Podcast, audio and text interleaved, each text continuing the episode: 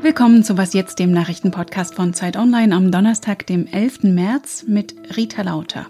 Wir fragen heute, wann Corona-Geimpfte eigentlich ihre Grundrechte zurückbekommen und was die Untersuchung rechtsextremer Chatgruppen bei Polizisten aus Nordrhein-Westfalen ergeben hat.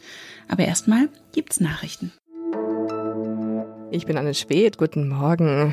Der US-Kongress hat das Corona-Hilfspaket im Umfang von 1,9 Billionen Dollar gebilligt. Nach dem Senat stimmt am Abend auch noch das Repräsentantenhaus mehrheitlich für die Hilfen. Jetzt muss morgen nur noch Präsident Biden das Gesetzespaket unterschreiben und dann tritt es in Kraft. Es ist das größte Hilfspaket, das jemals verabschiedet wurde. Es entspricht fast 10 Prozent der US-Wirtschaftsleistung. Unter anderem sieht es Direktzahlungen für die meisten Steuerzahler in Höhe von 1400 100 Dollar vor. Außerdem soll es Hilfen für Corona-Tests, die Impfkampagne, Schulöffnungen und Mittel für Bundesstaaten und Kommunen in Finanznöten geben. Heute vor genau zehn Jahren wurde Japan von der schlimmsten Naturkatastrophe seiner Geschichte heimgesucht. Auf ein schweres Beben folgte ein Tsunami, der etwa 15.000 Menschen das Leben kostete und der auch noch einen schlimmen Atomunfall im Atomkraftwerk Fukushima auslöste. Das führte auch in Deutschland zu einer neuen Atomkraftdebatte und zu dem Beschluss, bis 2022 die letzten AKW stillzulegen. Im ganzen Land finden deshalb heute in Japan Gedenkzeremonien statt. Redaktionsschluss für diesen Podcast ist 5 Uhr.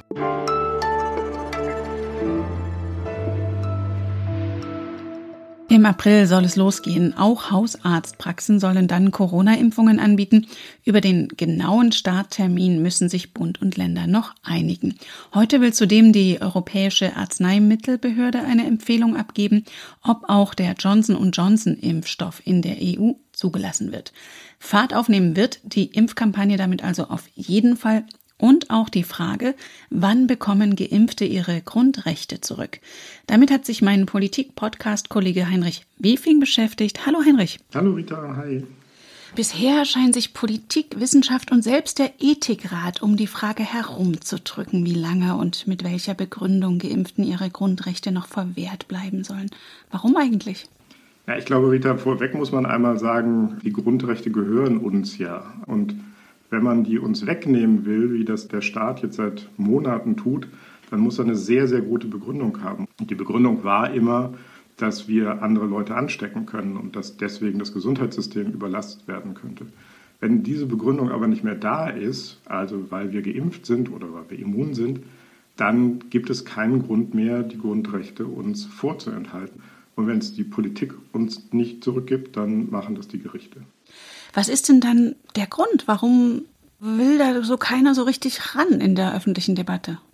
Ich glaube, das hat damit zu tun, dass die Stimmung in der Bevölkerung ganz dagegen ist. Mhm. Wir haben bei der Zeit vor einer Weile eine Umfrage gemacht, zwei Wochen ist das her, und da wurde auf die Frage, ob Geimpfte ihre Grundrechte zurückbekommen sollten, sofort, von fast zwei Drittel der befragten Menschen gesagt, nein. Und nur ein Drittel war dafür, dass die sofort wieder so leben können wie vorher.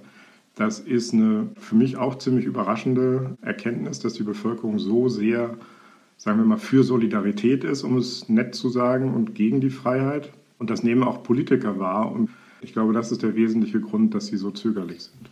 Aber wenn man das zuspitzt, könnte man sagen, um der Gleichheit willen sollen lieber alle leiden. Warum ist Deutschland denn so missgünstig? In anderen Ländern klappt das doch auch, dass mit Impfausweis man mehr Rechte wahrnehmen kann. Ich glaube gar nicht, dass das irgendwie jetzt mit dem Nationalcharakter der Deutschen oder so zu tun hat, sondern wir haben uns ein Jahr lang angestrengt, wir wollen alle solidarisch sein. Wir nehmen alle Einschränkungen in Kauf, damit wir die besonders vulnerablen Gruppen stützen. Und jetzt müssen wir wieder zu der Erkenntnis kommen, es gibt neben der Solidarität noch was anderes, die Freiheit. Deswegen sind, glaube ich, auch so Vorbilder wie Israel so wichtig, wo man sieht, diejenigen, die geimpft sind, die können in ihr normales Leben zurück.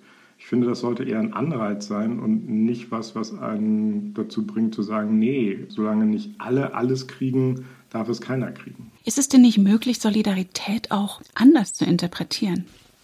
Ja, das finde ich schon. Ich glaube, wenn man sich einmal vorstellt, wer sind denn diejenigen, die jetzt zuerst geimpft sind? Das sind ja zugleich diejenigen, die am meisten gefährdet sind von einer Ansteckung, also die Ältesten und die Menschen, die sich um sie gekümmert haben, die Pflegerinnen und Pfleger in den Altenheimen, in den Intensivstationen. Und ich finde, wenn man sich einmal überlegt, haben die es nicht verdient, dass sie vielleicht auch als erste mal wieder, was weiß ich, in die Sauna dürfen oder mal wieder ins Kino oder vielleicht sogar in den Urlaub fahren. Ich finde, das wäre auch eine Form der Solidarität, dass man so denen sagt, wir wissen das zu schätzen, dass ihr was für die Gemeinschaft geleistet habt. Und ich glaube, man kann es noch auf eine andere Weise interpretieren. Es wäre auch solidarisch mit zum Beispiel Künstlerinnen und Künstlern, die jetzt endlich mal wieder auftreten könnten vor Geimpften. Auch das wäre eine Solidarität mit Leuten, die es wirklich wahnsinnig verdient haben. Und deinen aufschlussreichen Text aus der neuen Zeit dazu verlinke ich in den Show Notes. Danke dir, Heinrich. Danke dir, Rita.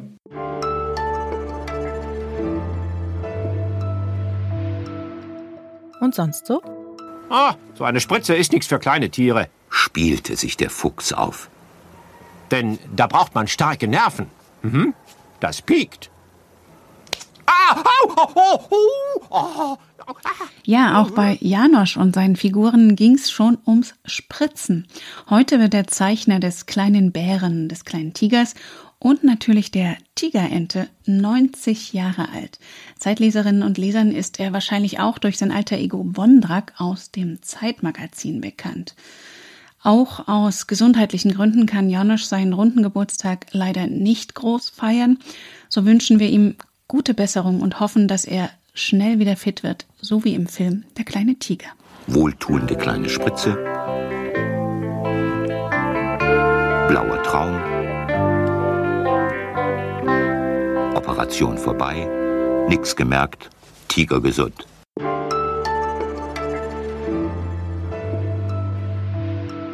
Hitlerbilder, menschenverachtende Äußerungen, geschmacklose Beschimpfungen in den Chats mancher Polizistinnen und Polizisten in Nordrhein-Westfalen ging es hoch her. Als das im Herbst aufflog, zeigte sich Innenminister Reul entsetzt. Das ist eine Schande für die Polizei in Nordrhein-Westfalen.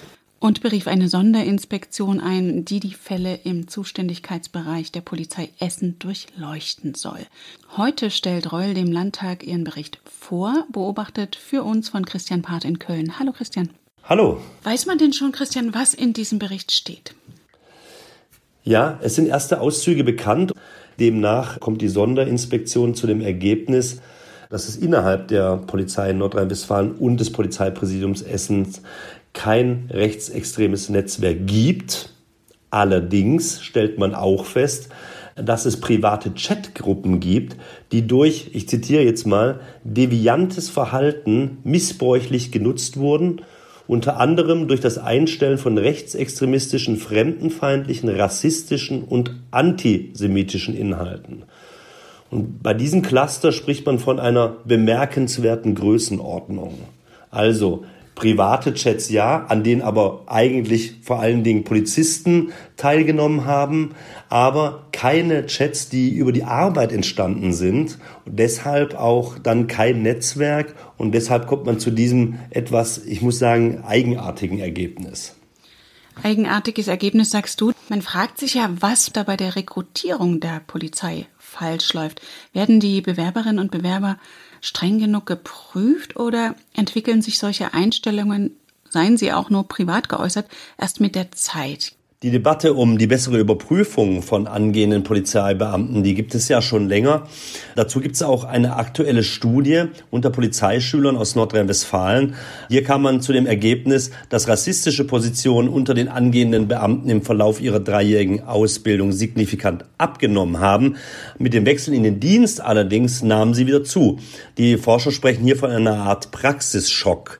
Was könnte jetzt die Lösung sein? Vielleicht die Beamten häufiger mal den Einsatzbereich wechseln lassen, um zu verhindern, dass sie ein manifestes Bild von einer bestimmten Bevölkerungsgruppe haben wenn ich zum Beispiel immer wieder denselben Brennpunkt kontrolliere mit denselben Drogendealern, besteht natürlich die Gefahr, dass ich eben genau dieses manifeste Bild bekomme.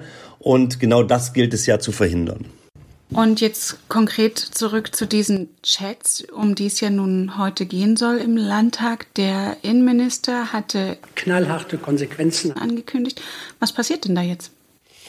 Nee, das bleibt abzuwarten. Es waren mehrere Chatgruppen. Es gab zwei große, das waren ähm, insgesamt 31 Beamte, gegen die jetzt Disziplinarverfahren laufen. Gegen 15 laufen auch Strafverfahren. Das sind jetzt erstmal die Konsequenzen. Es gibt ja immer noch die Frage nach einer flächendeckenden Studie zum Rechtsextremismus innerhalb der Polizei und dann sehen, was jetzt daraus genau wird. Ich sage nur, die Opposition im Landtag ist sehr verschnupft, weil der Innenminister wohl schon im Januar das Ergebnis der Sonderinspektion bekommen hat, es aber den anderen Abgeordneten im Landtag nicht zur Verfügung gestellt hat. Damit hat er jetzt bis im Grunde heute gewartet und darüber wundert man sich sehr. Danke dir nach Köln, Christian. Sehr gerne. Das war was jetzt für heute Morgen. Heute Nachmittag liefere ich Ihnen gern noch das Update nach. Einstweilen freuen wir uns über Ihre Post an wasjetzt.zeit.de. Für Sie am Mikrofon war Rita Lauter. Danke fürs Zuhören.